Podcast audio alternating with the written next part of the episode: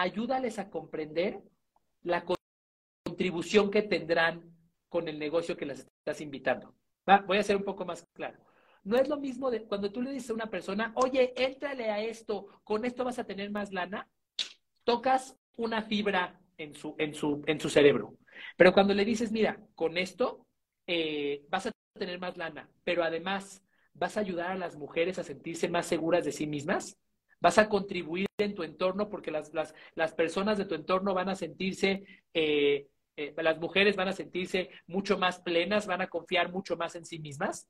Entonces, entonces este candidato a quien le estás hablando dice, órale, esto me va a permitir beneficiarme eh, egoístamente, pero también me va a permitir dejar huella. Y los seres humanos lo que más deseamos en el mundo es progresar y contribuir. Deseamos crecer, deseamos avanzar, deseamos expandir. Y segundo, deseamos dejar huella en la vida de otros. Eso está en nuestro ADN.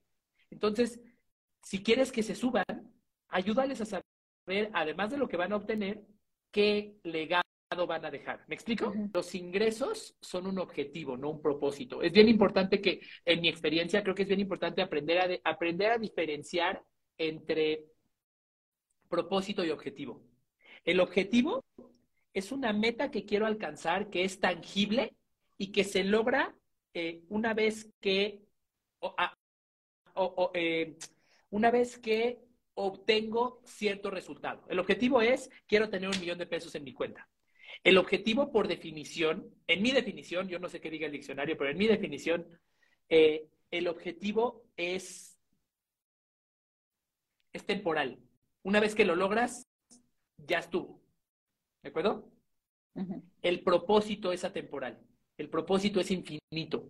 No, infinito no me refiero aquí a que me estoy poniendo, me estoy fumando algo, sino infinito eh, es permanente.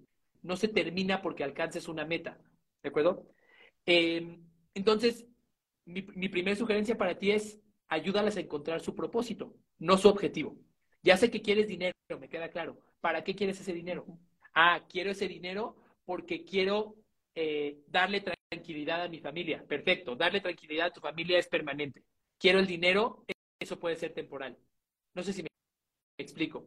Práctica cotidiana que les haga recordar los cómo y que les haga recordar su propósito. ¿Me explico?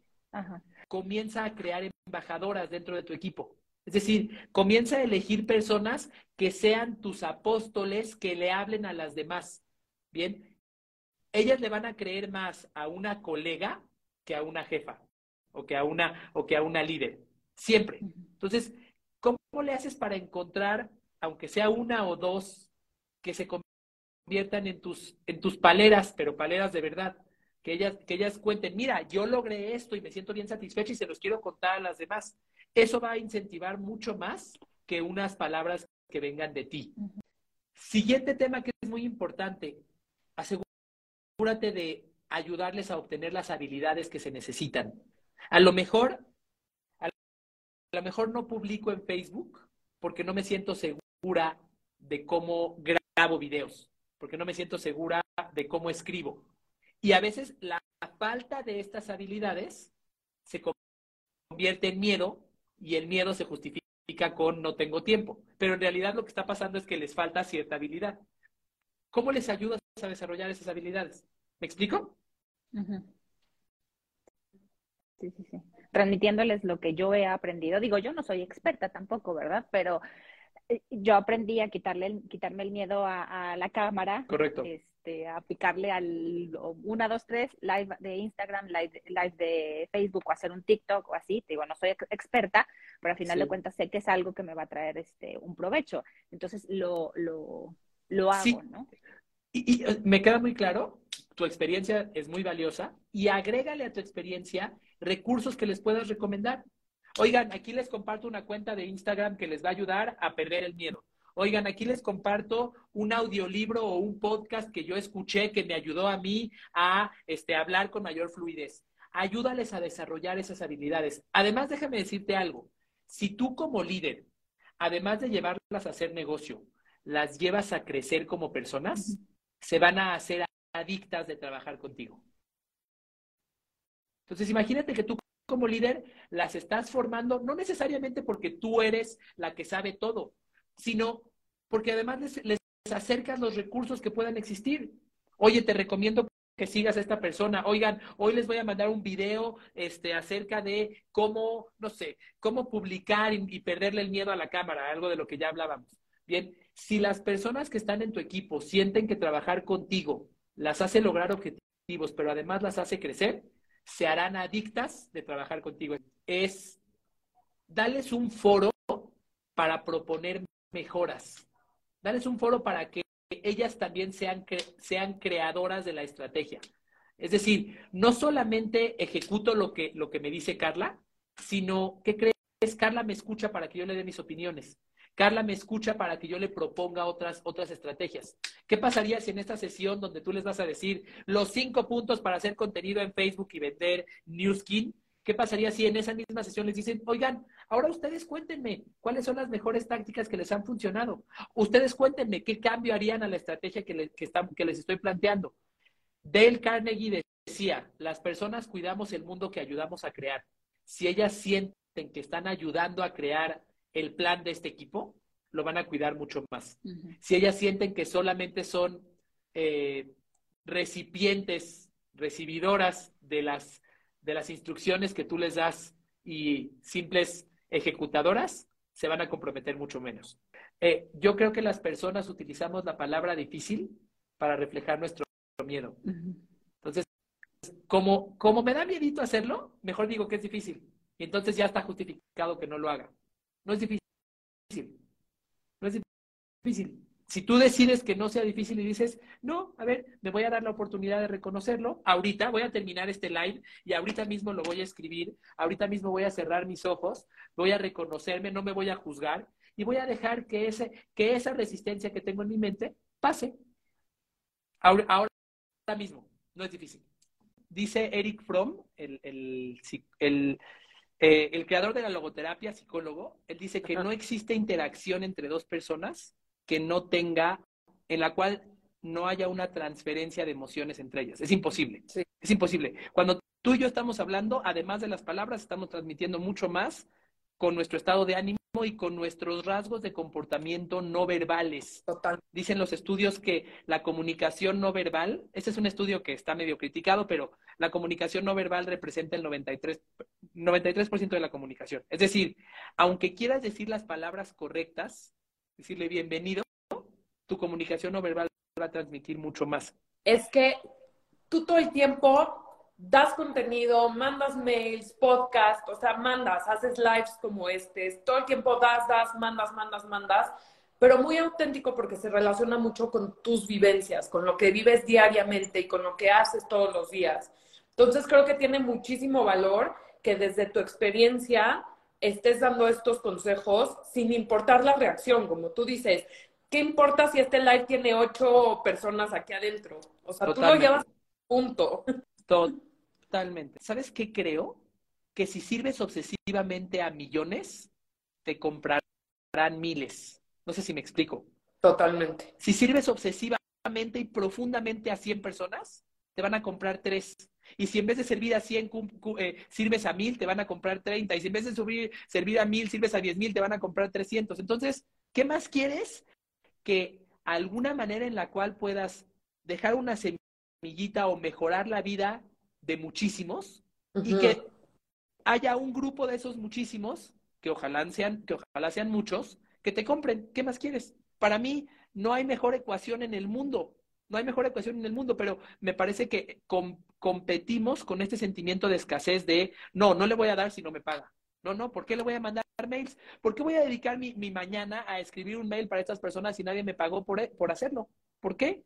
¿Por qué le voy a, voy a dedicar mi tiempo a hacer un live si la mayoría de los que lo vean nunca me van a comprar nada? Porque así es, esa es la realidad. La realidad es que la gran mayoría de las personas que vean todo lo que publicas no te van a comprar nada nunca. Nunca. Y hay que reconocerlo. Y está bien. Pero entonces, piensa en servir a millones para que te compren miles. Y, en servir obsesiva y profundamente. No un poquito, no lo suficiente para que te compren, no. Sírvelos de más, tanto como puedas, para que en algún momento primero que nada, ellos, ellos, primero que nada, contribuyes a sus vidas. Segundo, ellos sientan agradecimiento por lo que, por lo que les has transmitido. Y tercero, que puedas, que puedas lograr en algunos de ellos un deseo de reciprocidad. ¿Cómo te comunicas con ellas? Normalmente lo que hacemos y el error que cometemos es que nos ponemos a hablar acerca de, bueno, fíjate que yo soy María Lugo y yo soy muy responsable y muy profesional para vender tu casa. Dame tu casa para que la venda. ¿Y sabes qué piensan los clientes? Sí, ya, esa misma historia ya me la dijeron otras 84 personas más. Pero ¿qué pasaría si tú dijeras, oye, sé que quizás estás estresado porque te urge vender tu casa, porque tienes alguna urgencia, porque tienes alguna, alguna, eh, algún problema familiar de salud, bla, bla, bla, bla, y que lo tienes que resolver. Te entiendo. Déjame darte algunos consejos para que tomes las mejores decisiones a pesar de que tengas prisa. ¿Qué estás logrando? Estás logrando que la otra persona diga, ok, no está buscando imponerme su agenda, no está buscando servirse de mí. Verdaderamente entendió por lo que estoy pasando y se está poniendo en mis zapatos. A lo mejor tu cliente lo que está buscando es mejorar la calidad de vida de su familia. Y para ello necesita vender su casa para, para poder comprar otra, para poder poner un espacio que se adapte al, al, al estilo de vida que tienen sus hijos que ya crecieron. Su objetivo no es vender la casa. Su objetivo es ser esa persona que crea un espacio de armonía para su familia. ¿Me explico? Otra persona que la está vendiendo por otra circunstancia, a lo mejor su objetivo es obtener certidumbre y seguridad en su vida, es saltar un momento difícil. Y tú existes para ayudarlos al objetivo final a través de la venta del inmueble. ¿Me explico? Sí, sí. He pensado en hacer mucho tiempo porque sé que la industria inmobiliaria tiene una gran oportunidad y sé que la mayoría lo hacen muy mal. Eh, imagínate lo siguiente. Imagínate que antes de que tú me ofrezcas una casa, me dices, ¿sabes qué? Te voy a hacer una entrevista personalizada con mi metodología María Lugo, patentada por mí, en la cual voy a comprender la dinámica de tu familia, voy a comprender cuáles son los espacios más importantes, voy a comprender eh, cuáles son las ubicaciones ideales para ustedes y solo en función a todo esto, te voy a hacer una recomendación de tres casas que se adapten verdaderamente al objetivo que tú quieres lograr. En vez de decirle al cliente, bueno, a ver, porque además me sorprende, eh, y a veces yo me río de, de, las corredoras y corredores inmobiliarios, porque te llevan a visitar una casa y te dicen, bueno, esta es la cocina. Tú, pues sí, güey, ya sé que es la cocina. ¿Qué valor me das? ¿Qué valor me das por abrir la puerta de la casa y decirme, esta es la cocina? Ninguno. Ninguno, no, no, no me aportas valor por eso. Pero ¿qué pasaría si dijeras, oye, mira, para ti que tienes una hija que es adolescente y me platicaste que además tienes un reto para conectar con ella porque está todo, todo el tiempo en tu celular, en su celular, ¿sabes qué? Me imagino que este espacio que está aquí sea el espacio para compartir y hacer juegos de mesa en familia. ¿Qué te parecería? No te estoy vendiendo la casa, te estoy vendiendo la visión de lo que vas a poder hacer en la casa, relativo a los problemas que tienes tú. Fíjate, imagínate que tú le digas a una mamá, mamá, no te voy a vender un montón de ladrillos y tuberías y cables y bla, bla, bla, bla, bla. Te voy a vender una posibilidad para que reconectes con tu hija. Lo primero es, el diferenciador no tiene que estar en el producto. No tiene que estar en el producto. Puede estar en la experiencia que viven tus clientes. Tú por aquí nos, nos hacías la pregunta de de qué manera podemos cautivar a los clientes. me encanta tu pregunta. La manera de cautivar a los clientes es dándoles una experiencia que satisfaga sus necesidades emocionales. Esa es la fórmula que yo digo ahora y que repito este, eh, N veces en mi libro que se llama Vende Más, hablo de eso. La manera de cautivar a tus clientes es dándoles una experiencia que satisfaga sus necesidades emocionales. ¿Qué significa esto? Significa empatizar con ellos y entender qué es lo que les preocupa en su proceso de decisión de compras. ¿Qué es lo que les preocupa? ¿Qué es lo que les quita el sueño? ¿Qué es lo que están buscando obtener? Lo que estamos buscando es entender qué cosas les preocupan y cuáles son sus problemas para que tú crees una experiencia para ellos que les ayude a resolver esos problemas. Que no seas un distribuidor de medicamentos más. ¿De acuerdo? Algo que nos pasa muchas veces como emprendedores es que nos enamoramos de la oferta que tenemos hoy. Tú dices, no, yo soy diferente porque mira qué bonito está mi espacio a donde vienen a comprar. Pero la pregunta es, ¿eso es lo que más le importa a tu cliente? Que el espacio esté bonito y amigable. No, quizás le preocupan otras cosas en su vida. Quizás le preocupa tener un equipo en su farmacia que verdaderamente pueda hacer recomendaciones a los clientes que vienen allá a comprar. Eso que te pasa a ti le pasa a muchos. Trabajamos en industrias que son, digamos, que están muy competidas y no hacemos nada para distinguirlos. Y luego nos preguntamos por qué carambas no crecemos, por qué carambas no vendemos tanto, tanto como, como, como creemos que podríamos vender.